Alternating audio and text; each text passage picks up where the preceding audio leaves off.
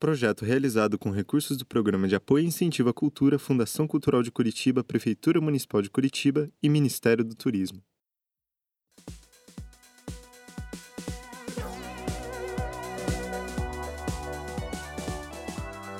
Oi, pessoal. Sejam muito bem-vindos e bem-vindas a mais um episódio do Histórias do Cinema Paranaense. Eu sou a Gabi Goulart e hoje eu tô aqui com os nossos parceiros Yuri Pérez Malcelli. Olá. E o William Biagioli. Olá. Para receber nossa convidada especial de hoje, a Heloísa Passos. E aí, Elo, tudo bem contigo? Olá, olá, Gabi. Olá, William. Olá, Yuri. Olá, ouvintes, né? É, obrigada pelo convite. E vamos lá, é sempre um prazer falar sobre trajetória e, e os filmes que a gente gosta de fazer. Sim, verdade, é muito massa. É, no episódio de hoje, a gente vai falar bastante sobre a trajetória, mas também, e antes de tudo, a gente vai falar sobre um filme que a Heloísa co-dirigiu em 2001, que é Do Tempo que eu comia pipoca, e antes do nosso papo eu vou ler aqui a sinopse rapidinho para vocês. Clara volta anonimamente para Curitiba, cidade onde nasceu e foi criada na busca de sensações perdidas. Léo simplesmente não tem lembrança do lugar em que vive. E para a gente começar esse nosso papo, eu acho legal a gente falar um pouco sobre os processos que levaram o filme, né?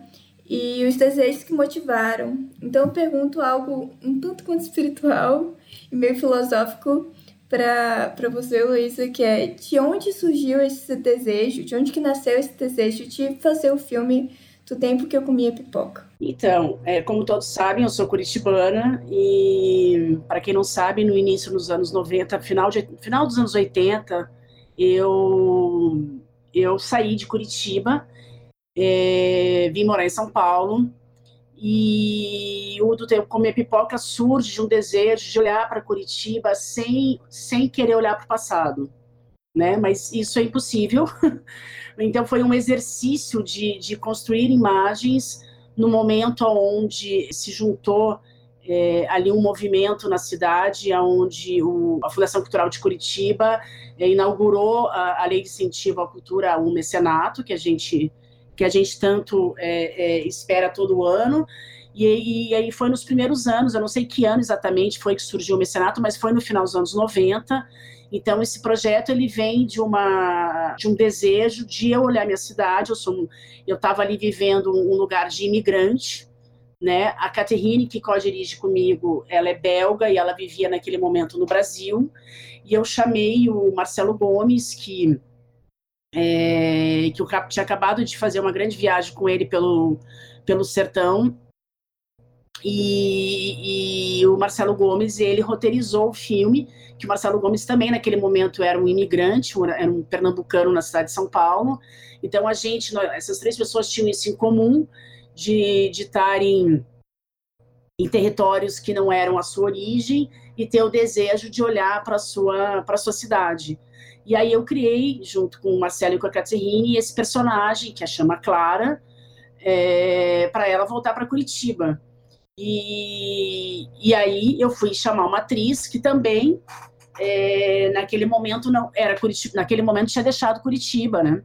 Na verdade, a gente nunca deixa a cidade, a aldeia que a gente veio, né? Então, na, na verdade, é, é, é, mais essa é a, a, a, o lugar do filme, né? É, é, esse lugar, esse lugar em trânsito da gente, esse olhar que a gente tem para da, da onde a gente veio, dessa gênese, né, da gente. Aí eu fui ao encontro da Guta Stresser, que já estava morando no Rio de Janeiro alguns alguns anos, mas mas era mas também era recente. E, e aí eu trouxe a Guta para esse projeto, para ela voltar à cidade dela com com esse olhar que a gente estava propondo, né? Caminhar pela cidade, sentir cheiros e sensações sem avisar ninguém na cidade que ela estava por ali. Então, o Pipoca nasceu desse desejo dessas pessoas é, é, em trânsito, dessas pessoas que migraram e, e tinham esse desejo, e tem, naquele momento, de olhar para sua origem. É, eu tô, tô pensando aqui nisso que você falou, essa coisa do retorno, né? Enfim, um filme que é, que é todo pautado por essa ideia de retorno, de, enfim, voltar à cidade, reencontrar as coisas de uma certa forma. Me parece que, assim, além desse reencontro, existe também justamente essa construção de imagem, né? Esse, que nem você colocou, esse exercício de construir imagens que de, de, alguma forma também projeta uma certa imagem ali em, em cima da, da cidade que já é, da cidade que vocês já estão retornando, assim. Enfim, isso está em, em, diversas formas dentro do filme, ali, tanto em termos de roteiro, narrativa, quanto em termos, enfim, das cores, de uma certa sensação que o filme transmite na forma como ele é fotografado, na forma como ele é feito tal. Enfim, nesse sentido eu fico pensando nisso, né? Existe ali a, a questão do, do, do, retorno à cidade, existe também toda uma certa forma de conceber uma imagem da cidade, né? E eu queria perguntar um pouco sobre isso, né? Como que surge essa... Como que, enfim, qual é o processo para construir a imagem da cidade junto com essa ideia de retorno, essa noção de retorno que vocês, que vocês proporam né, no filme? É, eu acho que é um exercício do imaginário, né, em cima de uma pesquisa do, do, do, que existia naquele, naquele ano de 2000, né? A gente filmou em 2000 e estreou o filme em 2001. Então, é, é, é, eu acho que uma coisa era o imaginário da, da, da diretora curitibana Heloísa, o imaginário da atriz Guta, que foi feita uma pesquisa com ela de lugares que faziam parte da, da da relação dela com a cidade, e depois é, eu e a Caterine, a gente abriu uma pesquisa, é, eu lembro que, na, na, enfim, naquele momento era, foi tudo filmado, foi filmado em 35 milímetros esse filme, e, e, e, as pesquisas de locações foram todas feitas com uma câmera fotográfica analógica, uma câmera 35 milímetros, e eu tenho essas fotos, esse arquivo é, é, é, comigo, e, e, nesse momento pandêmico que a gente está, é claro que eu revisitei alguns arquivos fotográficos é, é, nos últimos meses, e aí eu me confrontei com algumas fotos dessa pesquisa que, que passam pela Rua das Flores, que passam pelo Parque Barigui, que passam pela... É, é, é, naquele, naquele momento, é, a Casa Davi Carneiro tava, ela estava em, em, ruínas, mas ela, ela tinha ali aqueles... aquele lugar que ela entra e, e tem, tem, sente um, um certo arrepio, um medo e, dá, sai correndo e dá as costas para aquele lugar e quebra um azulejo. É, ali é a casa do Davi Carneiro. Então, então são, são lugares que são históricos para a cidade, mas que eles, eles têm significados diferentes para significados para a cidade, significados diferentes pra, também para personagem, né? É, é, quando a gente vai procurar esse esse lugar que essa casa que ela que ela poderia ser a casa dela no filme, a gente não explica, poderia ter sido a casa da infância dela. A gente sai para pra, as redondezas da cidade, para essas, né, esses, esses pequenos, esses bairros espalhados, né, na cidade de Curitiba, que, que, que foi uma pesquisa que foi feita e eu, e eu fazia questão que fossem lugares aonde o verde estivesse presente, né, é, que é uma, que eu acho que é uma característica da cidade, né, esse, esse é, é, é, é uma cidade que propõe essa, essa relação com a natureza, esses parques, então então como não não não não não, faz, não abrir essa pesquisa para esses lugares é, e isso não tinha um traço verídico, né? Porque a minha casa de infância foi num bairro que tinha que era, um, era um bairro eu, eu, eu nasci perto ali do Alto da 15, então é um bairro populoso já desde a minha infância. Então eu, eu mas eu queria buscar eu queria buscar lugares aonde é, é, é, fictícios aonde é, é, a cidade proporcionasse é, uma busca lugares busca uma busca na cidade né e isso tem a ver com a pesquisa com esse desejo de, de locações cinematográficas, né? Quando a gente vai e decide filmar na, na, na antiga e que não temos mais, e eu acho que é uma das, das, das últimas imagens que, que eu conheço da, da, da, da, do, da Schaffer, né?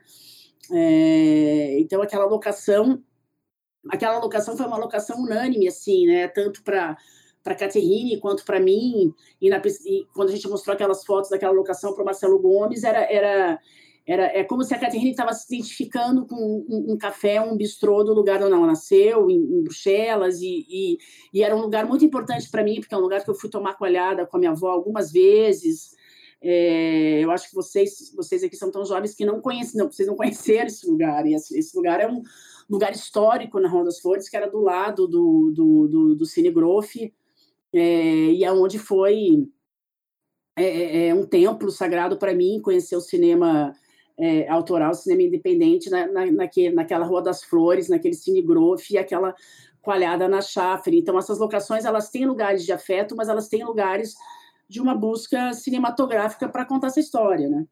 Então, é uma composição.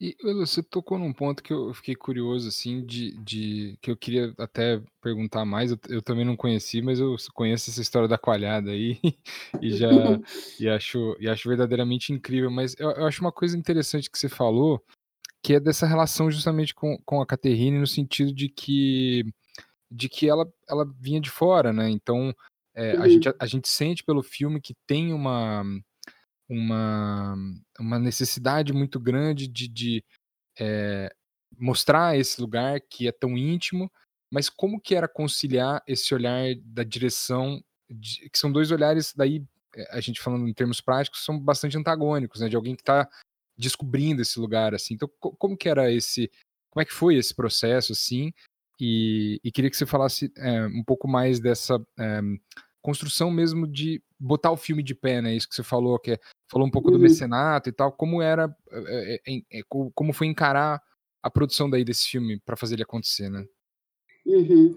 Então, vou começar pela Caterine, ela é uma pintora, uma artista plástica, é, é, então eu me juntei, né? Então, é, então na, na verdade, ali era um casamento de uma diretora de fotografia com uma, com uma artista plástica que vão é, é, convidam um roteirista e, e naquele momento a, a Luciane Passos foi, foi super importante que é minha, que é minha irmã e ela e ela trabalhar ela começou a trabalhar naquele momento com produção cultural e foi a pessoa que levantou os recursos através da lei de incentivo. Então é, é, é, eu, eu acho que esse, esse, esse filme ele ele ele, ele vem desse casamento visual de uma fotógrafa e de uma artista plástica que tem em comum esse lugar que eu falei no início, que é um desejo de voltar anonimamente para sua cidade natal. Então é como se a Caterine estivesse fazendo um exercício, né, é, é, no caso fílmico, dela tá voltando para um lugar que não é dela, que é da Heloísa e que é da, que é da Clara, e que é por si só da Guta Stresser, e, e, e ela fazer esse exercício como artista que ela está ali comigo é, é, é, é, buscando essas locações para contar, contar essa história. Né? Então, então esse é o, é o lugar do imaginário afetivo da Caterine de transformar a Bruxelas dela em Curitiba. É, e, e, e, eu já tenho essa identidade com, completa com, com, com a opção do filme, né? com, com a cidade, com a cidade de Curitiba. É, a produção desse filme, eu acho que ela foi muito corajosa nesse sentido de ter sido um dos, um dos primeiros projetos é, é, é, em 30, filmado em 35 milímetros de ficção, através da lei de incentivo. É, os orçamentos, eles eram, é, como ainda são, né? Eu acho que, que, eles eram e ainda são baixo orçamento, e, e a gente fez uma força-tarefa. Naquele, naquele, naquele momento eu trabalhava é, muito como fotógrafa, eu circulava muito no meio de, da, da, publicidade também. Então, eu tive, eu tive muito apoio é, de produtoras locais da cidade de Curitiba e de suporte, é, é por exemplo, eu lembro que a gente, a gente filmou com dois negativos, né? um, um negativo ASA 500 e outro é, é, eu, eu, usei só tungstênio, para quem entende de fotografia, eu estava querendo provocar uma, um véu azulado no filme, na captação fotográfica do filme. Então, eu não usei um filme de daylight. Eu usei um negativo que era 200T e 500T, e, e, e eu consegui, por exemplo, eu, eu, lembro que na época tinha orçamento para 10 latas. Vocês imaginem, para vocês que não filmaram em 35mm, e quem filmou em 35mm, cada lata dava 4 minutos, gente. Então eu filmei 40 minutos. Mas a Kodak, de tanto ele, é, é, naquele momento, ela, ela, ela, eu apresentei o projeto, falei que era o meu primeiro projeto como diretora de, de ficção, então eles me deram mais duas latas. Eu filmei com 12 latas, então eu filmei, tem quatro minutos e, e alguns segundos, então deu, deu quase 50 minutos de material bruto. Vocês, Entende? Então, a, a, a, era, era o que a gente tinha. Então, a gente tinha que se, a gente, tinha que se preparar muito para filmar.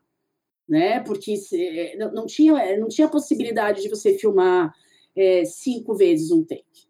Era duas ou três, ou, e tem takes que são únicos nesse filme. Mesmo que você já tivesse muito habituada, né, a filmar, enfim, você já, já, já tava, dominava totalmente, né, o, o meio, mas ainda assim é, era um desafio muito grande, né? É, e eu tava, nós estamos, nós estamos falando de, de, de, é, de 21 anos atrás, né, então assim, eu, eu tava ali ainda, me, eu tava ali eu, começando a minha carreira de direção de fotografia, né, eu tava, é, é, eu, eu tinha acho que recém é, fotografado, ou ainda ia fotografar para o Luciano Coelho o, o, o, o curta dele, eu estava fotografando Visionários, que também que teve uma leva de filmes naquele momento que foram feitos com essa mesma lei, é, com o mecenato, e eu fotografei o Visionários, o Fernando Severo, fotografei o, o, o, o filme do Luciano Coelho, e, e, todos em 35 milímetros, e eu só, não, eu só não lembro se eu já eu, eu acho que eu, eu, já tinha fotografado Visionários quando eu vou fotografar esse, esse filme. Eu acho que ou, ou eu logo fotografei, foi tudo, tudo no mesmo ano, foi um ano no, naquele ano, no ano seguinte, foi tudo muito produtivo, foi tudo foi, foi, foi uma, um movimento que aconteceu na cidade. Naquele mesmo momento, o Marcos Jorge estava fotografando o, o, primeiro curta dele com essa mesma lei de incentivo, é, é, o Beto Carbinati também. Então a gente estava ali né? Eu lembro que o Beto me chamou para fotografar o filme dele, aí eu acabei não podendo. Então, assim, eu também estava me consolidando ali, estava descobrindo como era fotografar. É, é, eu tinha deixado uma carreira de assistente de câmera, comecei a fotografar é, é curta-metragem em, em 97, né, com 98, então fazia dois, três anos que eu estava fotografando curta-metragem. Então, para mim, também era um grande desafio estar nesse comando de direção, com essas latas de negativo que eu estou contando com vocês. É... E aí a gente. Então, tem aí esse. esse tem essa, essa, eu acho que tem essa, essa coragem mesmo de você querer é, é, é, tá, tá, se expressando, você ter essa, essa necessidade maior do que é, é, é, dessa dessa relação com o cinema, dessa adoração pelo cinema, de você ver essa possibilidade da, da, da, dessa lei eh, começar a existir e você poder captar recursos para fazer um, um, um filme é, autoral, um filme seu, né? Um filme que vai, vai eh, que, que, seu eu acho que é errado, vou me corrigir assim, um filme muito nosso, porque foi foi esse filme de equipe, né? Aí eu, eu, eu lembro que eu chamei até, eram, eram muitas mulheres nessa, nessa, já nessa filmagem, né? técnica de som é uma amiga, uma grande amiga minha, Valéria Ferro, que veio, veio fazer. É, é, e, aí, e aí teve esse, encontro, teve, teve, teve, esse encontro de algumas pessoas que já trabalhavam comigo, que foram fundamentais para o filme, e que eram todas de Curitiba, né? Que é a Suzana Aragão, que fez a direção de produção, o Fumaça, que hoje atualmente é um grande fotógrafo na cidade, ele foi o eletricista, o Flavinho, que é um, um grande maquinista, ele estava começando ali, então tinha uma galera, uma galera ali que estava já fazendo publicidade, querendo fazer cinema, e que se juntou nessa área da fotografia comigo e foi fundamental para mim, principalmente o Flavinho e o, o, o, e o, e o, e o Fumaça. E, e, e, e, aí o Cacau Roden, que é um outro curitibano que foi meu, meu assistente de direção. Então, é, é, foi uma, uma, patota, né? Cacau também depois foi, foi, foi fazer assistência para o Marco Jorge nos curtas dele, depois dirigiu um curta com o Marco Jorge. Logo na sequência, o Marco Jorge me chamou para fazer publicidade com ele. Então, tinha uma ebulição na cidade ali naquele momento, né? É, e, e, e conseguir viabilizar esse filme foi através de apoio de, de produtoras de publicidades locais versus esse exemplo que eu dei da Kodak, né? A gente tinha 10 latas e virou 12 é, ter um apoio da, da, da, do laboratório, existiam três laboratórios é, naquele momento para revelar um filme em São Paulo, e você não consegue desconto para revelar filme, mas, mas você consegue desconto para telecinar o filme.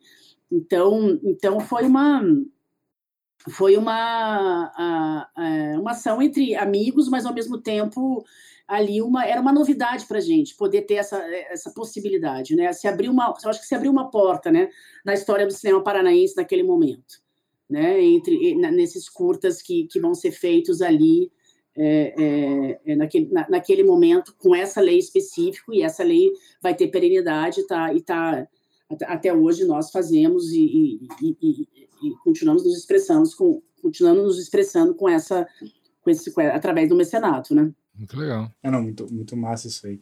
É, e eu, eu fiquei pensando na coisa que você falou ali quando você estava falando sobre, enfim, filmar a cidade, né, filmar Curitiba, que você mencionou esse termo, né, locações cinematográficas. Eu fiquei pensando nesse termo e realmente me parece que o filme ele, ele tá muito interessado nessas locações, enfim, também na forma como ali o corpus do elenco se relaciona com as locações. Eu fiquei pensando nessa coisa, locações cinematográficas, né? O que, que tornaria uma locação uma locação cinematográfica? Se seria justamente essa coisa do, do sentimento que está conectado àquela locação ou uma certa presença que existe ali? Não sei o que, que, você, o que, que você pensa sobre isso. É, eu, eu acho que locação cinematográfica ela, ela pode ser muita coisa. Eu acho que depende, é, é depende do roteiro e da linguagem do filme que você é, decidiu contar a história. Eu, eu, eu acho que esse, esse filme, ele, ele por exemplo, eu, eu na, na, minha. Falando da, da, meus outros filmes como diretora, eu não tenho nenhum outro filme parecido com esse. Né? É um momento muito específico ali desse, desse casamento com, com, com a Catherine, de, de, dessa artista plástica dirigir comigo, e eu, e eu tenho uma preocupação muito estética, que depois eu vou.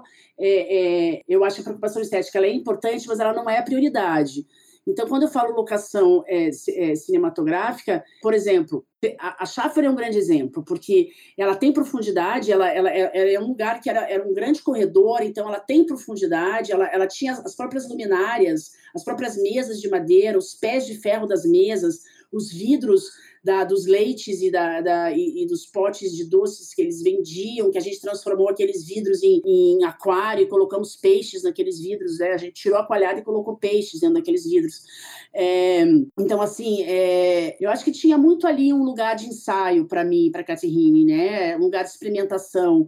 É, eu acho que a gente estava muito nesse, nesse momento, na, na, acho que tinha uma incipiência, assim, uma, uma estreia mesmo, é, é, e uma busca e uma busca da forma nesse, nesse, nesse trabalho. E, e, por exemplo, quando você vai para o Parque Barigui, eu não estou preocupada em enquadrar o parque, enquadrar o Parque Barigui para você realmente é, é, entender que eu estou no Parque Barigui. Pode ser qualquer parque. O que me interessava ali era é, cinematográfico para mim ali, a possibilidade de ter uma roda gigante que ela pode, eu posso filmar no Twilight, e ela tem lâmpadas que a gente, ela já tinha aquelas lâmpadas, a gente não precisou produzir aquelas lâmpadas. E aquelas lâmpadas poderiam fazer um, eu, eu poderia fazer um time lapse, uma passagem de tempo no filme. Então, isso para mim é, é, é, é, cinematografia, né? Então, você, você encontra uh, enquadramentos e, e luzes aonde eu consegui, naquele, na, na, naquele roteiro, fazer o time-lapse, a passagem de tempo do filme com a roda gigante, né? É, então são, são, são lugares e, e luzes, e te, né? quando eu falo luzes, é o, é o, horário que você vai filmar versus a, a luz que você vai conceber, é, num, num, lugar, num lugar ficcional, porque é isso. Se, é, é, a gente se propôs a fazer um filme onde a imaginação era fundamental. Né? Então, se a gente está na Rua São Francisco, que é, que é ali aquele quarteirão super clássico da cidade, que até hoje é, é co como é que a gente transforma nesse lugar um lugar mais cinematográfico? Ah, vamos, ah, esse é o momento da chuva do filme. Então, foi ali que a gente conseguiu colocar chuva no filme. Então, são elementos elementos cinematográficos né, que são trazidos para essas locações que para mim tinham significados, mas eles passam a, a, a passam a trabalhar de forma é, é uma criação é, é, o tempo todo uma criação mesmo, né? É você largar, tira, tirar, se desprender, se desapegar da realidade, né? O importante não é contar é, que existe o Largo da Ordem ou o Bebedouro na cidade, mas é, é, é, é que esses lugares possam ser também eles, eles, eles são fortes como identidades da cidade, mas eles podem, eles podem ter algum, alguns lugares que eu filmei ali que eu, que eu acho que poderiam ser outros lugares, poderia ser outra cidade. E tem outros não, só daria para ser em Curitiba, né? Por, por, exemplo, eu adoro aquela sequência da, da, da, da, Clara comendo aquela pamonha, e aquilo existe até hoje, é na Praça Osório, aquela feirinha de alimentação que já existia 21 anos atrás, é aquela feirinha de alimentação na Praça Osório né? E, e aí a gente, como, como filmar aquilo de forma não documental? Esse era o meu exercício. Aí eu, eu uso um vidro na frente da lente para filmar o reflexo dela, né? Eu não sei se vocês percebem ali que tem uma correção sim, de sim. foco e eu tenho um vidro, eu coloquei um vidro na frente, eu, eu tenho o reflexo da guta e, e o milho atrás, né? Ela tá com a pamonha, mas tem o milho atrás. Então, uhum. é como, como você. É, é, era muito esse exercício ensaístico, assim, de, de do, do, trabalho. É, é, é, como, como, como filmar a minha cidade de forma não se desprender da realidade dela. Acho que esse, esse, foi, esse foi meu exercício. É, de certa forma, me parece justamente um processo de talvez ficcionalizar a cidade, né? É, eu acho que é, é, é era muito um, um, um, eu acho que é um lugar que, que, que, que, existe em nós cineastas, que é você se diz é, não, não é se desapegar do, do real, mas é você não tá você é, é, assim o real te inspira, mas você transforma ele, né? É, é isso, é, é, é, é, o cinema mesmo, é a representação, né? Então como é que como é que eu vou trabalhar essa imagem da pamonha sem ela sem ela ser uma uma imagem palavra não é comum, mas é isso, uma, uma imagem tão, tão real, assim, né? É, é, é usar da, da, das ferramentas que o cinema te dá, que é usar, que é usar a ótica, a luz, o, o vidro, os reflexos, então as ferramentas que o cinema te dá, porque depois você vai fazer isso na pós também com o som e com a correção de cor, mas é usar das ferramentas do, do cinema para trabalhar o imaginário, né? Eu acho que é mais é nesse, nesse lugar que eu, é aquilo que é aquilo que eu estava interessada assim, né? Naquele momento. Eu fiquei muito curiosa, na verdade, que sobre isso que você falou de, de, de ser um imaginário, né, dela, de transformar esses lugares de uma coisa mais imaginativa e não que, querer trazer muito esse aspecto documental da cidade e tal, mas uhum. eu não sei, talvez isso seja só na minha cabeça, mas parece que foi um pouco oposto ao sentimento que vocês queriam trazer no filme, né? Que era de memória, de recordação, de rever a cidade, assim. Tem uma fala que você fez, de, que você disse que era pensar na, no, em pontos turísticos de Curitiba como se pudessem ser outros lugares, né? Em outros lugares, em outras cidades. Uhum. É, tipo, como, como pensar essas, esses lugares em outras cidades, sendo que é um filme de retorno, de memória, de nostalgia, de de, de ver essa cidade novamente, assim, qual, qual, qual é essa relação? É, essa pergunta é maravilhosa, porque, porque é, eu, eu acho que aí, aí que eu vejo uma, uma, uma semelhança nesse filme com, toda, com todos os outros filmes que eu vou fazer depois, e que é exatamente a memória. A memória é inventiva, né? A memória é inventiva. Né? Então você assim, a memória, a, a, você tem a memória afetiva, você tem essa memória, a memória fotográfica, você tem, você tem, muitas formas de memórias, mas assim, você, você lembra, a partir do momento que você já está lembrando, é, né, você trabalhar a memória, você falar da memória, é você falar de invenção. Mas é invenção em cima da memória, né? Então, assim, quando a gente, quando se o filme já estava é, trazendo a memória afetiva para Clara, a gente, a gente não queria que, que essa. A, gente queria que essa cidade saísse do registro, é como se o tempo tivesse transformado ela, né? Então, é como se esse personagem tivesse. Ela está voltando lá depois de 10 anos, e é como se o olhar dela tivesse vendo a cidade. É, talvez menos iluminada ou mais iluminada, e por ela querer ser anônima nesse, nessa volta, nesse retorno. É como se a, a, a, a, sensação dela, o olhar dela provocasse uma cidade onde ela já conseguia se conectar com coisas que ela tinha vivido fora da cidade. Né? Então, ela se relaciona com a cidade, mas o, o real, é, o que, que é o real, né? Assim, para ela, o que, que é o real para ela? O que, que essa, a memória é real? Essa é uma pergunta. Né? Memória é real? Então, eu acho que é, é mais esse exercício dessa pergunta que a gente que, que a gente foi que a gente trabalhou no, no, no, no, no nosso olhar e até quando até quanto e até quanto que a memória é real, né? E quando que começa a memória a ser inventada? Eu acho que você não tem essa é, é, é, essa, essa, essa linha é muito tênue, você não tem essa, você não sabe onde começa isso, onde termina isso. Então a, a, a ideia do imaginário é, é a ferramenta do de, que eu volto a falar que esse filme ele passa a ser um naquele momento para mim, para Casinhini, um grande ensaio é, é, onde a memória pode tudo.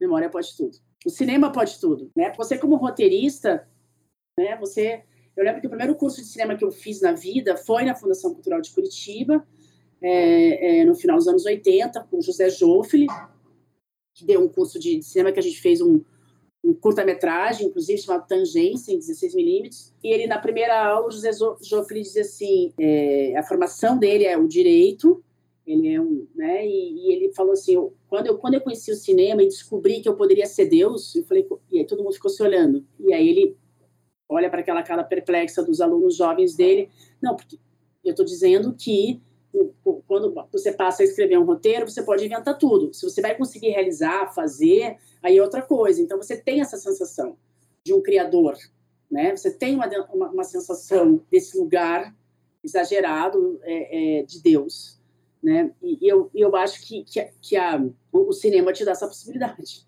né? Que a, a vida te dá limite.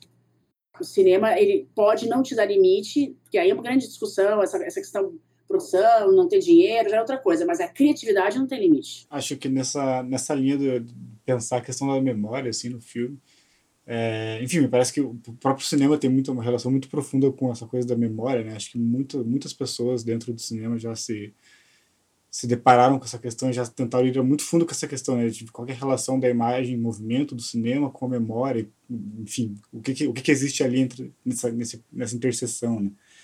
E aí, enfim, nesse, nesse filme acho que essa questão é muito presente, né? E me parece também que tá ali também, até mesmo numa, nessa questão narrativa mesmo, nessa dinâmica entre os dois personagens, ele é Clara e o Léo, né, que é o nome do, do outro personagem. É... Ah, é o Rodrigo Ferrarini, né, que estava estre... ali, tava ali estreando, que é, que é maravilhoso, é, eu conheci ele ali naquele momento, né, é, é, é, e aí a gente, faz, a gente cria um personagem onde ele não tem ele não tem memória, né? Ele não Sim. lembra que conheceu ela, e então a gente está. Tá, é, é, ela ela tá, tá, tá, buscando esse cheiro, esses lugares anonimamente, e ela encontra com, com um personagem no meio do caminho dela que, passa a, a segui-la e não, não lembra mais dela, e, e, e, é isso, a gente quis trabalhar também com a, com, o, com a possibilidade do ser humano que não acorda no dia seguinte e não tem essa, não, né, esse passado, ele não, não faz parte da vida dele. É, mas acho que é bem, é bem importante é, é, esmiuçar é, a, a, esse tema no, no, no filme e, no, na vida da gente, no cinema, que, que, é a, que é a memória. Eu acho que não existe cinema sem, sem memória, porque a gente está falando se a memória também é uma imaginação inventiva, ela está presente em, em, em, né, porque em todas as histórias, é, é, na literatura, na, no, no, cinema, porque é, é, é, como se a gente dissesse assim, né? Eu acho que é o Patrício Guzman que tem uma frase é, profunda nesse lugar e muito simples. Eu não vou saber reproduzir exatamente, mas ele mas ele fala que um, um, país um país sem, sem memória é um, é um país sem um álbum de fotografia um país sem memória é um, é um país que não existe né? É um país sem, sem né? um país sem cinema um país sem história né? Então é, ele está querendo falar da ele está querendo falar ele, ele, dá um exemplo do álbum de fotografia e, e fala da, do, do, do, país sem passado né? Que, que é, é, se a gente não tem a nossa história se a gente não tem nosso passado se a gente né, se a gente não tem a a memória disso, a gente não tem, é, a gente não tem história para contar e a gente não tem um país, né? Então, é, é, ele está querendo dizer que não existe um país sem cinema, né? Dentro, dentro desse lugar da, da história factual e da história inventada e da e da a, e, e, e, nesses dois lugares, no factual e na história inventada, a memória, a, a memória existe, né?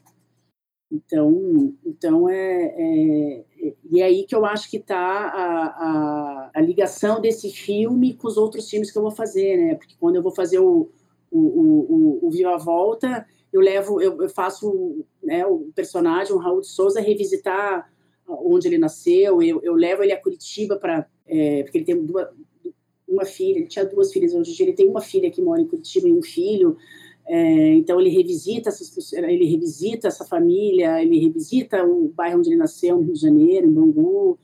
Então é, é, é, é através dessas da, da, da, do revisitar e através, através do, das, das, fotografias, né? Construindo Pontes, que é um filme, o meu primeiro longa-metragem, ele, ele, ele, ele, ele, surge de um material de arquivo, ele surge, a ideia dele surge de, um, de uma memória, né? Que vai se conectar com uma memória afetiva minha na beira de um, das, das grandes cachoeiras, que são as Sete Quedas. Né? Então, é, é, é eu acho que a, a memória tem, ela, ela, é ela é tudo isso, mas a gente está falando de, de, acima de tudo, de perdas, né? geralmente você está tá num lugar onde você tinha, ou você teve, você não tem mais, né? E aí você tem o quê? Tem memória, né?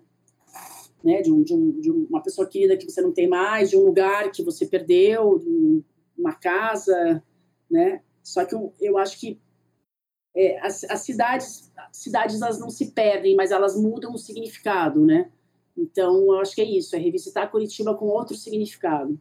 Elo, só para não, não perder aqui o, o, o, a menção que você fez, que a gente acabou não, não citando, eu fui procurar aqui rapidinho e acabei me deparando com uma coisa, é, com, com, algumas coisas incríveis, assim, queria que você comentasse, que é o, o filme que você citou lá atrás do Luciano, é O Fim do Ciúme, filme de 2002. Isso, exatamente. Aí, Isso. rapidamente aqui no começo, a gente vê que tem, é, bom, roteiro, né, o Edson Bueno e o Luciano Coelho, o som, Alessandro Laroca, direção, diretor assistente Beto Carminati, produção executiva Fernando Severo e direção de fotografia Luísa Passos. É um, um, dream team assim do, do cinema curitibano naquela altura. É, e queria que você comentasse, assim, já, é, enfim, fazendo essa menção a, a, toda a equipe. Claro, tem outras pessoas aqui. Quem quiser assistir o filme também tem ali o, o Marcelo Munhoz bem novinho correndo no começo do filme. Mas... E, a, e, a, e a grande Fernanda Farrar. Exatamente, a grande Fernanda Farrar. Mas eu, eu queria que você falasse é, dessa, dessa efervescência. Eu sei que você tem uma ligação grande com o pessoal do teatro. É, como a gente, é, enfim, não, não, não vivemos aquela época, a gente ouve falar muito da, dessas pessoas, a gente, enfim, tem, eu, eu, fiz essa menção porque o Luciano Coelho, para mim, é uma pessoa muito importante, que foi a primeira pessoa com quem eu fiz um curso aqui, então, é, tem um negócio de nostalgia, mas também tem uma coisa de uma certa reverência, assim, a essas pessoas. Então, eu queria que você comentasse um pouco sobre como é que você via essa cena, esse momento da cidade e essa efervescência cultural que estava rolando. É, para mim, é, é, eu não tenho como falar do, dessa efervescência desse momento e, e da efervescência que eu vivi no final dos anos 80 né? São, são, são dois momentos muito importantes e completamente é, transformadores para mim, assim, né? Porque quando quando eu quando quando foi ali final dos anos 80, é, eu, eu, já volto para ali para o final dos anos 90, início dos anos 2000, mas quando foi final dos anos 80, eu estava eu tinha trancado o curso de agronomia e eu, eu sabia que eu queria fazer cinema, mas tinham pouquíssimas escolas de cinema no, no Brasil, eram quatro, né? Brasília, duas em São Paulo e uma, uma no Niterói. E eu não tinha condições de, de, de, de, me mudar para estudo, só estudar, e enfim, era difícil, difícil também essa vaga. Enfim, e aí eu fui estudar sociologia e eu consegui um estágio logo no primeiro mês do meu curso de sociologia no Museu da Imagem do Som. E eu tive a, a, a, o privilégio absoluto de, de, o diretor do, do, museu, logo em seguida, era, era, era, era o Francisco Betti, que mudou a direção e entrou Valente Xavier. E aí eu, eu, eu, eu virei a, a, a, a menina, do, assim, que, a estagiária ali do, do MISE e do Valente Xavier. E ele me apresentou a cidade e me apresentou a, a, a cidade que eu digo, a cidade no, no olhar dele, né?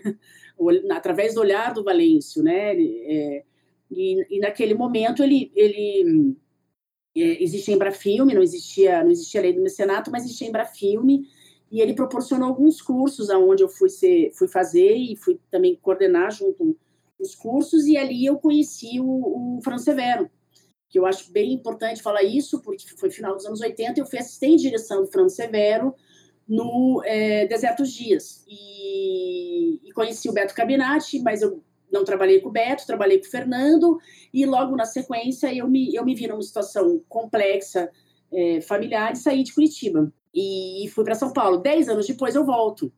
E aí eu volto e essa lei estava aprovada, e que era 99 ali, 98, acho que 98, essa lei de acho que 96, ela foi escrita em 96, aprovada em 97, depois colocada em uso ali entre 98 e 99.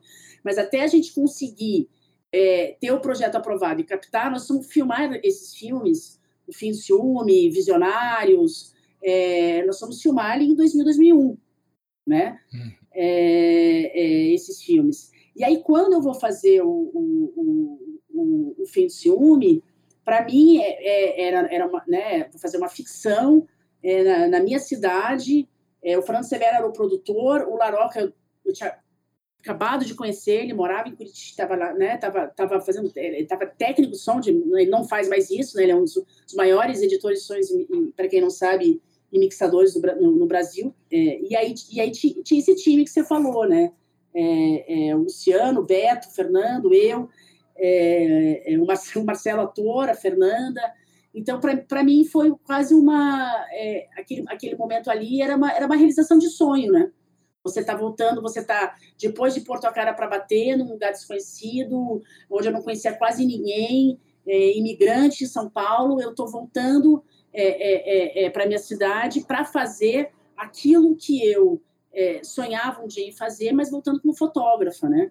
E eu e no Pipoca como diretora. Então é, era era era para mim um grande momento de foi para mim um grande momento de realização. Né? Foi para mim um grande momento de, de, de, realização e depois esses filmes eles, eles tomaram posse, né, no mundo, né? O, o, o, eu ganhei eu ganhei prêmio de melhor fotografia com fim de filme no Festival de Gramado. Né? Eu ganhei prêmio com, com o, o, do, do, Tempo Comia Pipoca nos Estados Unidos com melhor fotografia. Ele ganhou melhor trilha sonora no Festival de Curitiba. Depois ele ganhou melhor direção de arte no Miami, eh, no, Brazilian, no Festival Brasileiro de Miami. O Visionários eu ganhei, eu ganhei três prêmios de fotografia com Visionários. Então, aquilo a, a, é, não foi só a feitura, mas logo nos anos seguintes veio o reconhecimento da gente com a feitura desses filmes, né? É, é, então, então ali era, era, era é como se você tivesse é, descobrindo, você já, você já sabia que você podia. Mas para você, não, mas não adianta só você achar sozinho ou com um grupo de amigos que você pode. Você tem que, você tem que ter a oportunidade e tem que ser reconhecido através dessa oportunidade. Foi o que aconteceu nesse, nessa, nesse momento é, que eu chamo momento de ebulição ali, o um momento que estava foi o momento que o Marcos Jorge rodou aqui, os dois curtas dele, né? É, entre 2000 e 2002. É, então foi ali, foi, foi um grande salto para a gente, né? Foi um, foi um grande, é, é, foi um passo bem grande que a gente deu ali, todos nós, né? Então era, era uma era uma, uma ação entre amigos que nos, que nos levou a, a, a, esse, a esse caminho sólido que a gente conseguiu traçar depois. Então, acho que foi uma grande alavancada esse momento, né, William? Para gente.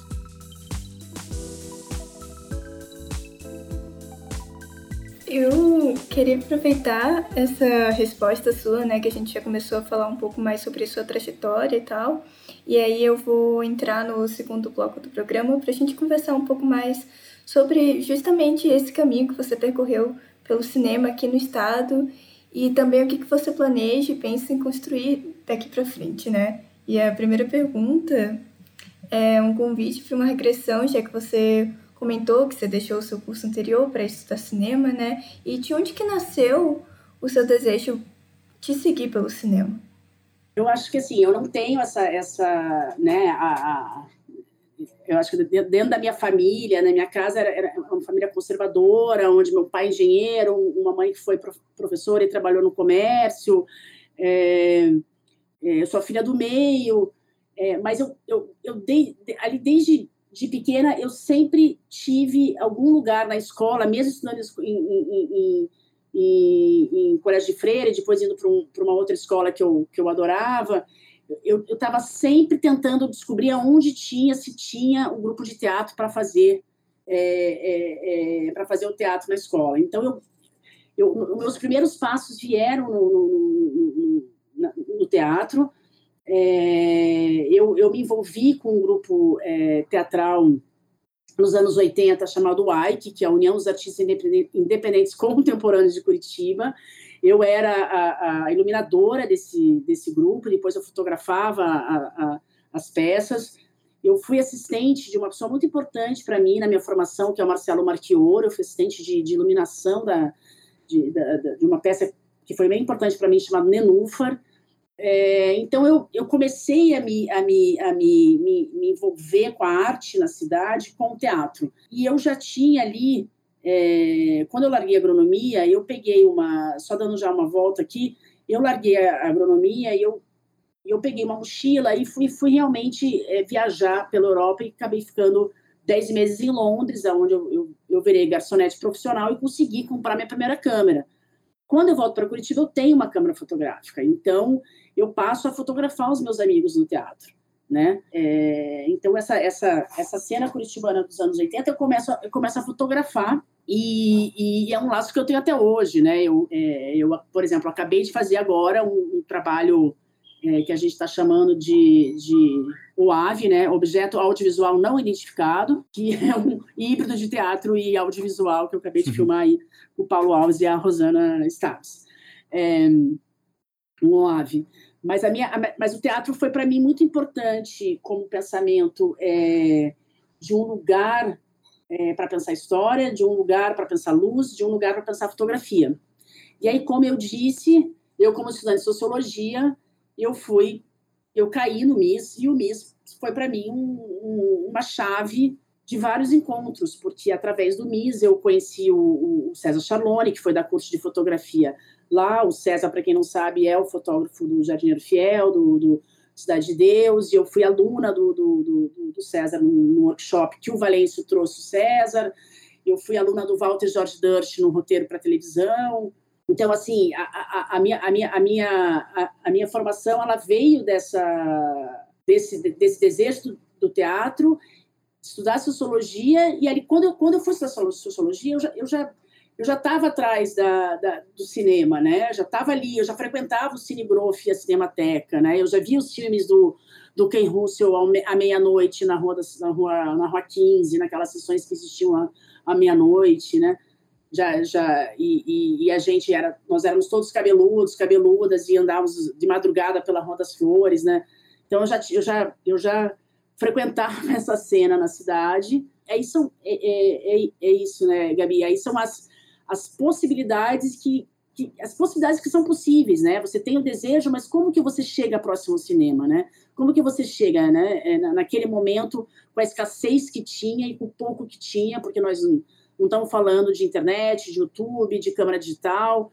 Então, eu, é isso, eu, eu, eu, fui, eu acho que eu fui e sou uma pessoa que eu sempre tento me aproximar das pessoas com qual eu admiro, né? E aí eu vou chegando próximos dela, dela, delas para poder aprender.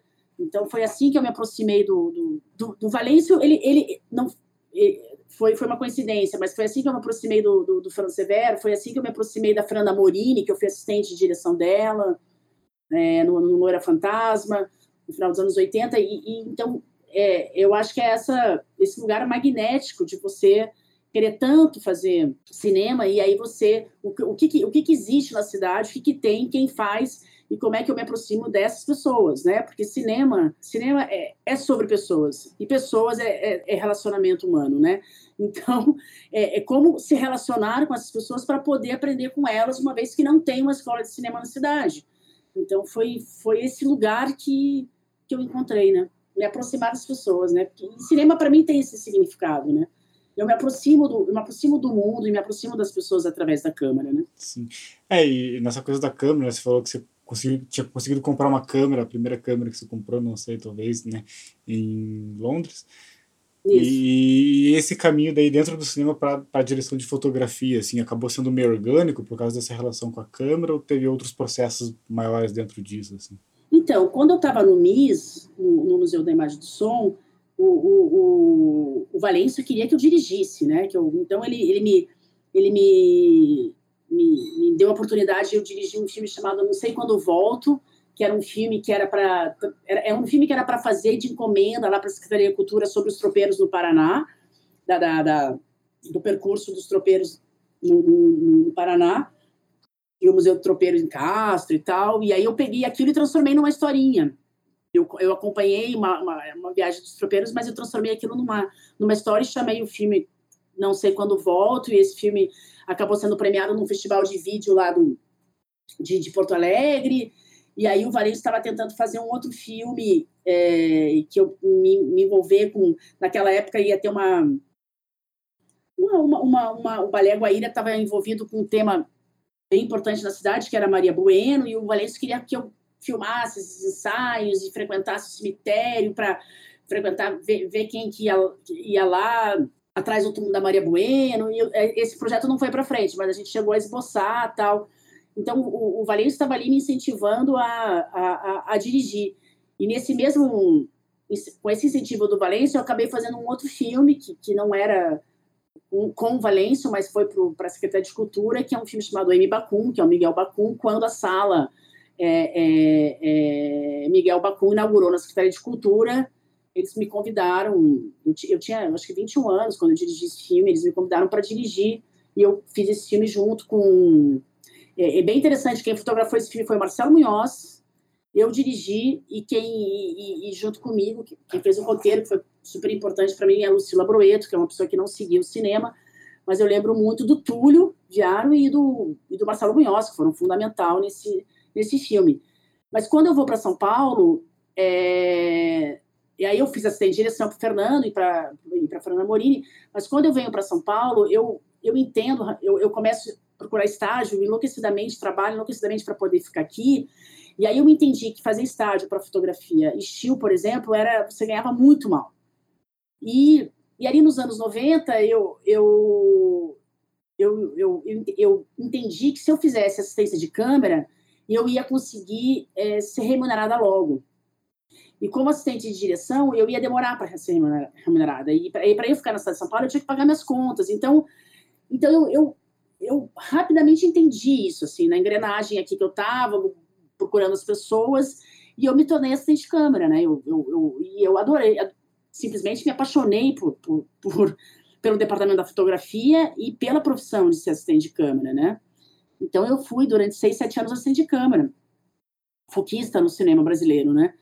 É, é, mas mas é, teve isso, teve essa curva. Eu, eu, eu, eu dei uma pincelada na direção, fui para assistente de câmera, me, me, me, tornei diretora de fotografia, e é aí que eu vou olhar para a direção de novo. Né? Então, teve essa, essa, essa trajetória que, que eu também ó, olho de um, bom tom, que é, é me adaptar às necessidades para poder é, poder fazer de novo cinema. Estar dentro do cinema é, é, é, de qualquer forma, né? Então, acho que teve, teve, experimentando outros departamentos, descobrindo como é estar no, no, no, departamento fotográfico como assistente de câmera e gostando daquilo, me identificando com aquilo, né? E, e, e, e como a fotografia fixa já, já fazia parte da minha da minha, da minha vida, eu já comecei, já estava ali paralelamente é, é, é, participando de exposições fotográficas, expondo e fazendo, fazendo é, fotografia fixa, que até hoje eu faço, que até hoje eu participo, e, e, a, e a, né, a, fotografia estilo é presente na minha vida. É, então, eu, então foi, uma, foi um. Eu, eu, acho que não é coincidência, foi um alinhamento de buscas e, e desejos, né?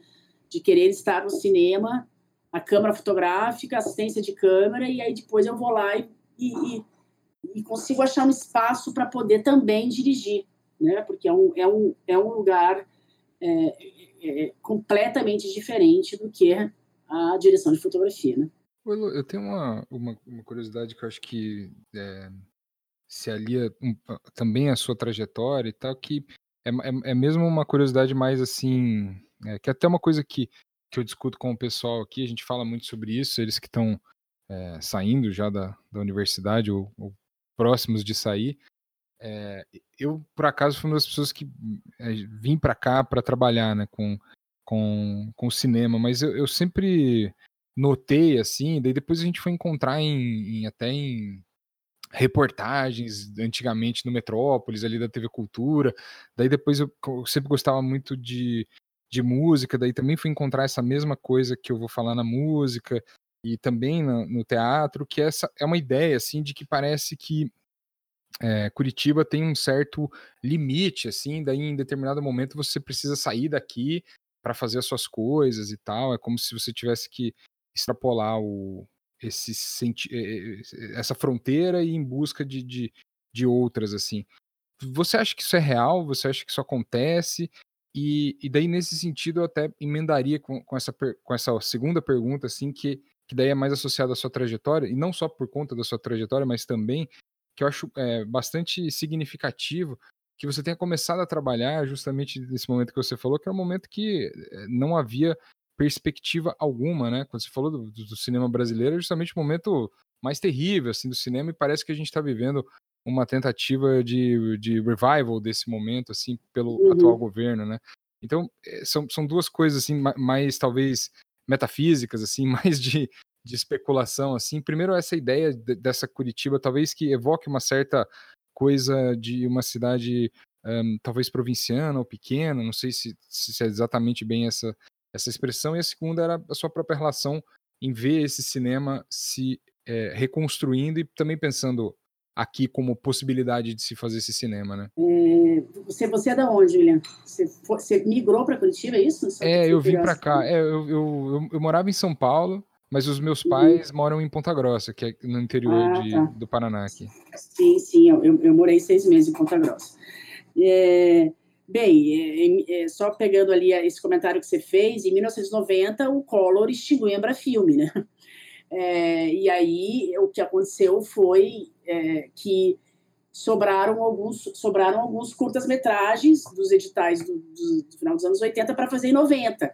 Então, o que, que eu fiz? Eu fui atrás né, é, é, é de, de, trabalho e, e, eu fiz vários curtas-metragens é, é, naquele momento em São Paulo, né? E em 92, quando, quando o Visionários estreou no Festival de Gramado, é, eu tinha, eram 12 ou 14 curtas na competitiva de Gramado, quatro eu tinha trabalhado. eu tinha três filmes de assistente de câmera, de segundo assistente de câmera e um de assistente de direção. Entendeu? É, só, só vou fazer uma, uma confissão aqui. Eu, quando, quando foi é, 89, 90, eu não queria ter saído de Curitiba, William.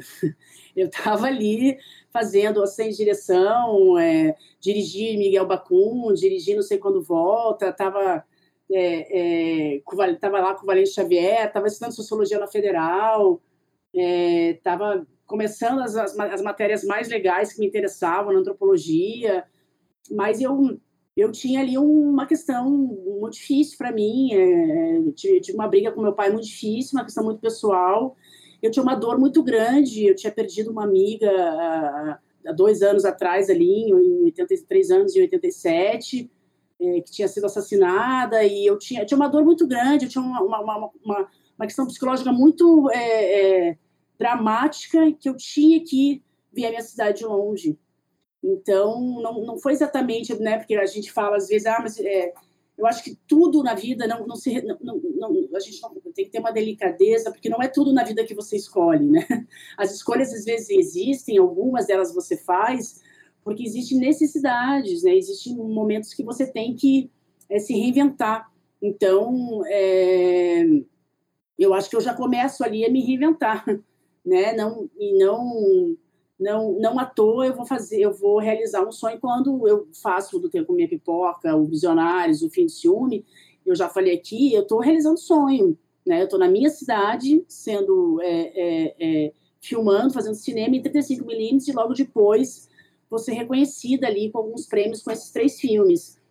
É, eu acho, William, que Curitiba, é, século 21, ela é uma cidade que eu sinto, porque eu tenho, eu, eu, eu, eu tô direto aí, a Maquina Filmes é em Curitiba, eu tô sempre, eu, agora eu tenho uma parceria maravilhosa com o FIDEC, o Festival Internacional Documentário Estudantil, então eu, já há quatro anos que eu venho é, é, dando um curso de, de, de olhar no documentário, a fotografia, a direção do documentário no FIDE, e, e eu venho conhecendo uma galera que, que, que, me traduz uma cidade que me interessa completamente, né? Que é essa cidade, é, essa cidade é isso, né? Eu, acho que o curso de cinema ele muda, o curso de cinema na cidade vai mudar a cena da cidade e vai fazer muita gente migrar para Curitiba para fazer esse, essa universidade, é, é, esse curso, né?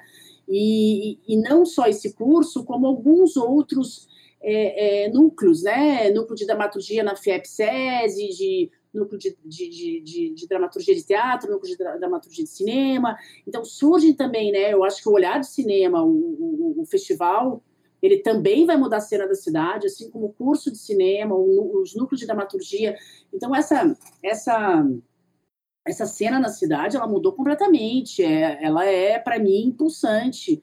As pessoas que eu venho que eu venho convivendo e, e, e trabalhando ou ouvindo, é, é, não à toa estamos aqui hoje no podcast, né, com todo, né, uma turma aqui de, de pessoas interessadas pela história do cinema paranaense. Então, assim, é, é, então eu acho que não, não, não temos mais província. Nós temos é uma, uma cidade que tem problemas é, seríssimos com, com o fundo, com entendimento do que da importância do cinema, entendeu? Temos, temos um problema seríssimo com a, a falta de, de olhar e de recursos e de incentivo, porque eu acho que o, o, o dinheiro que é liberado para se fazer filme aí é muito pequeno.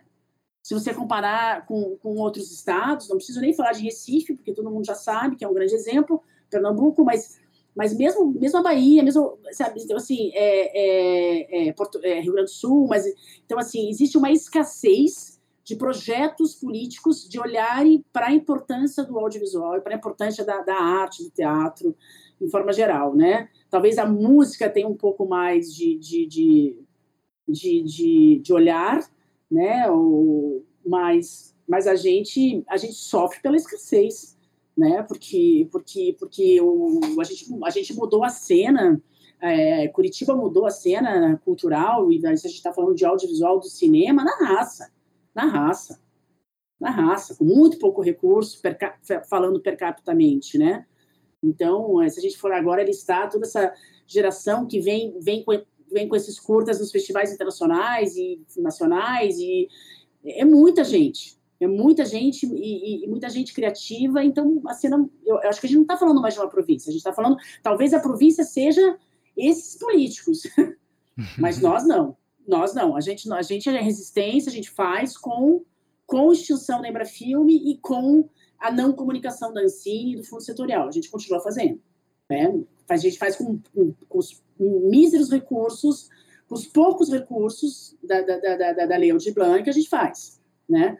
É, mas é, é, uma luta, né, gente? É, optar em, optar em, em, em, fazer arte num país da América Latina é uma luta diária, uma luta diária. E aí Curitiba tem essa, essa característica, né? É, é, é existe, eu, quando você usa a palavra província, eu acho que a província está na, na, na, na, na toga, né? Está na, está na, está na, na, na, no, no, na câmera, está está infelizmente quem decide para onde vão os recursos ainda não entenderam que o cinema representa o Estado, o cinema representa a arte, representa o Estado, a arte representa a cidade, né? Então é esse, essa é, é, é, é, uma escassez.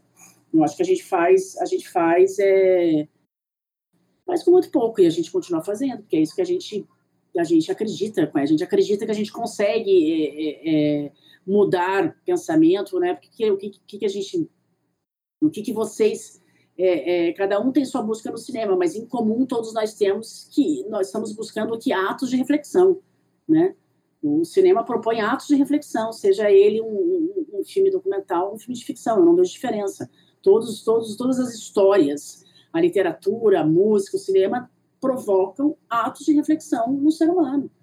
E é, é, e é sobre isso que que precisa que e, é, é, é, é, sobre isso e com isso que precisamos mudar o mundo, né? Refletindo, é o, né, é o que falta, né? Então, eles não querem que, que tenham mais, mais fazedores, mais pensadores e, e mais reflexão, é, é uma luta. É, é triste, é trágico, mas é, é, é a gente vai continuar. É, tem, tem uma coisa que não, não tiram da gente. É, é, o pensamento, é a reflexão e o ato de fazer é, é, é, e o ato de se expressar, né? Então, ninguém me tira a, a, do meu corpo e da minha, da minha, da minha, da minha mente a artista que eu sou. Né? Eu não, não deixo de ser artista porque estamos vivendo uma crise, é, um, uma pandemia e um pandemônio, né? Porque a gente, a gente tem uma pandemia duplicada, né? A gente tem um desgoverno e uma pandemia. Então, é, é, ninguém deixa de ser artista. Talvez você, você passe a ser até mais, né? por tanta indignidade, né? Portanto, é a falta de dignidade, né? Então, é, é, é isso, é isso que é isso, é isso que, somos, né? E é, é, curioso que você, você mencionou o, o curso de cinema aqui no Curitiba, né? O curso da FAP, enfim. E a, a primeira vez que eu, que eu, assisti um filme seu foi em 2018, quando você veio, foi lá no Paz da Liberdade e fez uma fala sobre o Construindo Pontos, né? Enfim, o Construindo Pontos foi o primeiro filme que eu vi é, de direção sua.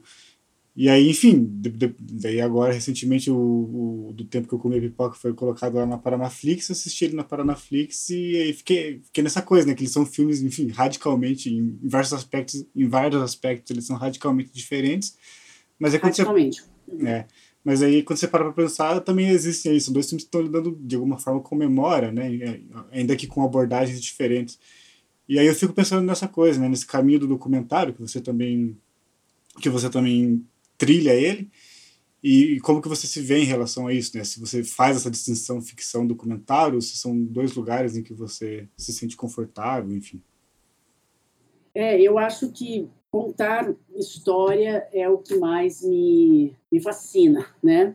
É, através da imagem e do som, né? Então, se o personagem ele é, é uma atriz profissional ou se o personagem é o meu pai, é, ou é um personagem é, é, da Ribeirinho ali, da, da, da, da Baía de Paranaguá, como eu estou olhando para ele, como eu estou pensando em contar a história, para mim não, não tem diferença.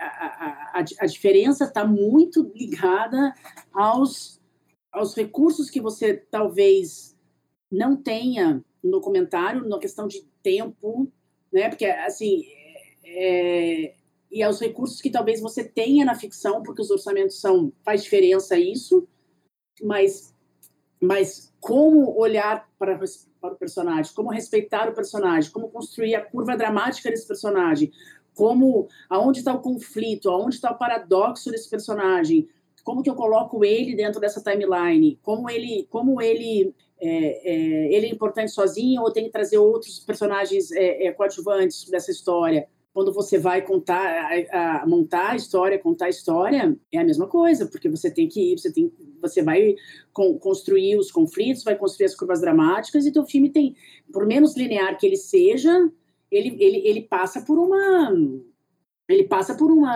é, jornada, ele passa por uma jornada, por menos linear que ele seja, mas assim, o meu olhar não muda, a minha câmera não muda, mas acho que a grande, a grande diferença tá que quando você vai fazer uma ficção, o teu roteiro ele sai né? O teu papel está em branco e você começa a criar, não é do zero, porque você tem referências, você tem lá uma, um, você pode ter partido de uma de, um, de uma pintura, de uma foto ou de, um, de uma literatura, mas você partiu de alguma coisa para começar a preencher essa folha em branco. No, no, no, filme que eu chamo de não ficção, que é o non fiction, que eu nem que eu não estou nem falando, eu, eu nem estou usando a palavra documentário aqui, percebam, é, você você tem, você tem lá o, o, a premissa, você tem lá o personagem, gosto muito de filmes de personagens, você tem lá a família e você não tem um roteiro escrito com cenas de, trans, de, de, de, de, de turning point, transição, tem lá as transições, mas não tem lá o teu, teu conflito completamente definido. Então você vai, vai filmar provavelmente é, um número de horas muito maior, e aí depois você vai roteirizar nessa, nessa, nesse, nesse processo de, de, de, de edição, que eu chamo o montador do, desse tipo de filme, ele é um escritor com você, e aí ele, ele, vai, ele, vai, ele vai escrever com você a história em cima do, do teu olhar, da tua observação, daquela imersão que você teve durante aquelas três semanas naquela comunidade, né? E o filme de ficção, você fez isso antes. Quando você abriu câmera, você já fez a imersão na comunidade, né? Sem, mas sem abrir câmera. Você fez na pesquisa, você fez escrevendo. E aí, quando você abre câmera, você sabe que você só tem é, é, quatro semanas para fazer aquele filme, e aí, e aí você, tem, você tem ali uma criação, uma criação pré-estabelecida, né? É, é, e, no, e, no, e no filme que você não tem essa, esse roteiro redigido, essas coisas acontecem na tua frente. Os dramas acontecem na tua frente, aí você tem que saber receber, saber filmar isso, ter a, a, a paciência, a, a fascinação, a adoração de filmar isso, para ir construir essa história, para ir né, que, que, que na ficção já está escrita, né, que na não ficção ela, ela, ela vai aparecer, porque a, a não ficção está tá ligado muito, o cinema está muito ligado à espera, né? Você espera muito, né? Espera muito, espera muito, muito. né? Então, a não ficção você espera mais ainda. Porque tem, tem filmes que você está ali, tá ali, ah, mas não está acontecendo nada. Ah, mas se você esperar, vai acontecer. Vai acontecer. Tá? Então, eu acho que, que, que o olhar e a, a, forma depois de como, de como, como, como contar essa, essa jornada, é muito parecida. Ela é muito parecida. Né? Ela, ela tem... A, a diferença é que você tem um monte de, de, de, de... Eu tenho um exemplo ótimo aqui que... É, eu tenho um, shooting board do filme que eu estou montando agora, que a, que a estou montando em casa porque eu sou casada com a Tina Hard e ela é montadora do filme. Então, eu estou montando um filme, um filme agora que a gente fez um, um nesses, nesses, nesses, como chama, essas, essas, nessas coisas que você põe o, o, magnético. Tem um tabuleiro aqui que a gente põe esses magnéticos e faz esse shooting board.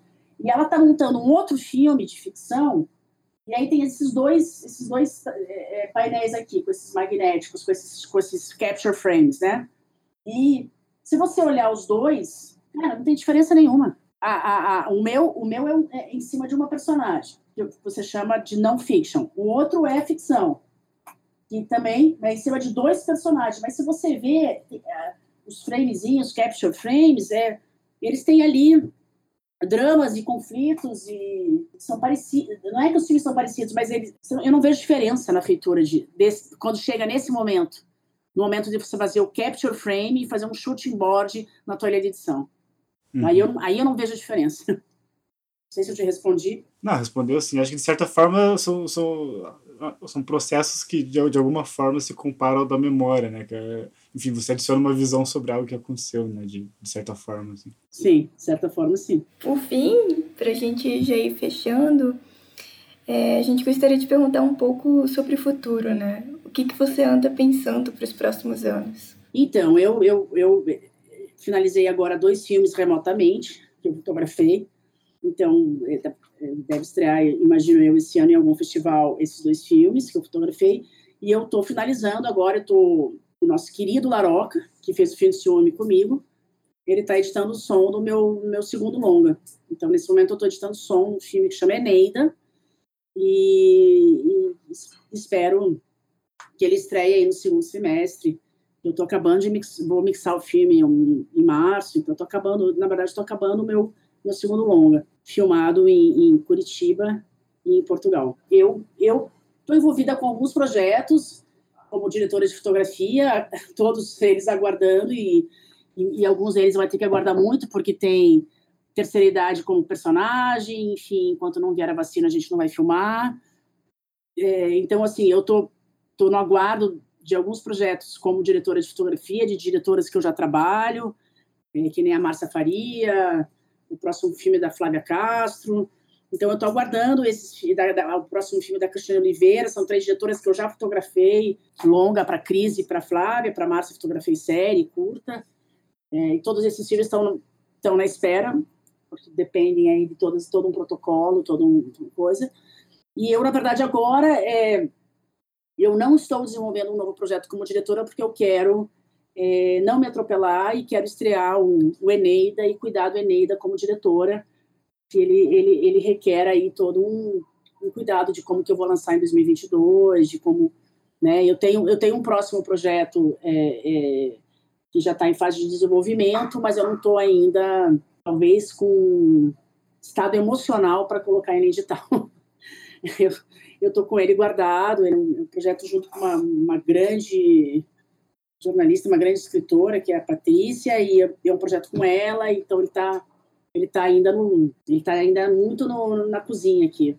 Então não vou nem desenvolver muito ele porque ele está muito na cozinha, mas é um, é um projeto que já que deve deve amadurecer e aí vou fazer uma direção, vou dirigir junto, vai ser uma direção coletiva, então então tô, são, são várias são várias frentes, mas a gente está tudo, né? Nossas vidas estão todas muito é, plano concreto não existe, né? Então a gente está vivendo coisas, vivendo coisas muito, né? O brasileiro, o cidadão do planeta Terra está muito vulnerável, né? Então a gente está aí, né? Então tá, tem, tem um sentimento de, a gente tem um sentimento de dificuldade agora, né? Acho que a gente está aprendendo muito, né? Agora A gente está aprendendo muito. Como se, mais uma vez, reinventar, né? Reinventar como artista, como cineasta, né? Então, eu, eu comentei aqui que acabei de fazer um, um, um, um objeto audiovisual não identificado, aí com, com dois atores que eu gosto muito, mas eu não estou ainda é, prestes a, a, a, sair filmando, aqui, como muita gente já está, mesmo abaixo do protocolo, assim. No ano passado eu fiz um longo, fotografei um longa no auge da pandemia, eu fui me confinar no interior de Minas Gerais com duas atrizes e, e, e, e um artista plástico e um diretor, e a gente fez um coletivo e fizemos um filme que está montando, que se chama Bocaina. É, então eu fiz um filme dentro, levei tudo que eu tinha de casa, minha câmera, minhas lentes, e a gente fez com o que a gente tinha. Então, é um filme, é um filme que foi feito lá bem no, no, no começo da pandemia, a gente achando que ia passar logo. Enfim, a gente agora os nossos, né, a gente não tem previsões, né, para que isso passe. Então, então a gente está a gente está numa encruzilhada, né, todos nós. Então é, então é isso, a gente tem que fazer fazer isso que vocês estão fazendo, fazer podcast, né? Eu dei muitas aulas no ano passado, fiz muita palestra, então é, é um lugar de reflexão também de, de, de para todos, não, não só para vocês, mas para to, todos nós, né? É, acho que no, no momento que não dá para produzir de forma tão profícua, acho que abre caminho para justamente para reflexão e para produzir através da reflexão também, de, certa, de certas formas. Sem dúvida. Então é aproveitar esse momento para para aprofundar a reflexão e amadurecer, deixar os projetos mais amadurecidos, né? Então é isso. Eu, eu, eu, passei mais tempo montando montando o Eneida do que eu imaginava e eu, eu acho que eu não estraguei o filme. acho, que ele, acho que eu deixei ele melhor. A gente espera também poder ver o, o Eneida nos cinemas, né? Em 2022. Ai, sim, sim, eu também espero. Ele, ele ganhou a lei, a, a, o, o mecenato no passado, então ele, ele, ele ganhou o mecenato para projetos de distribuição. Então, ah, é, então é, é com grande emoção que ele vai, em algum momento de 2022, para salas ou, ou, ou para os drive-ins ou para onde tiver, para onde a gente puder, para onde a gente puder ir, ele, ele irá. Sim. Vai com toda certeza. Mas é isso, Elo. A gente fica muito contente de ter, é, de ter tido essa possibilidade, né, de ter esse papo contigo. A gente fica muito feliz que você aceitou o nosso convite de participar desse episódio do podcast. E se você quiser dar alguma palavrinha final, comentar alguma coisa que a gente não perguntou, mas que você queria muito falar, é o momento que a gente está finalizando. Ah, eu quero agradecer o convite. Eu acho que é, é, é, é Gabi, né? Uhum. Yuri, Pamela, William, quero agradecer a todos vocês, porque eu acho que é isso. É, esse momento pandêmico, é, falar sobre é, é, um filme que eu fiz há 21 anos atrás e falar da minha trajetória é, é, é um ato reflexivo e, e, e, é, e, é, construtivo. E eu sou apaixonada por cinema, então poder falar das, da, da, do, do, que me fez chegar até aqui e como que eu sigo com essa com essa é, com essa vontade de continuar fazendo, né? Porque eu acho que, que o, o mais importante é a gente acreditar e ter vontade. Então, eu, né, eu, eu acredito no cinema em todos os sentidos e que o cinema curitibano consiga cada vez mais é estar em todos os lugares, né, de forma virtual, de forma presencial, é, né, então acho que esse podcast também é um caminho de diálogo entre entre eu e Curitiba, entre eu e vocês, então é, é, esse é o nosso caminho, né? O caminho, o caminho é não silenciar. O caminho é o diálogo, o caminho é o podcast, o caminho é a gente abrir conversa. Então, isso é, isso é, é isso já é, isso é saudável e a revolução começa por aí. É não, sem conversas curtas, vamos, vamos nos aprofundar nas conversas e transformar o que está bem complexo. Vamos transformar isso. Eu acho que esse é minha, meu pensamento hoje. Muito bom. Muito obrigada. Sério, ficamos muito felizes participação. Obrigada, obrigada. A gente agradece também a você que está nos escutando e nos acompanhando. Caso você chegou por agora, a gente também te convida a dar uma chegada nos episódios anteriores e acompanhar a gente por aqui e pelo Instagram no arroba para ficar por dentro das novidades que sempre falamos por lá. Tchau, tchau!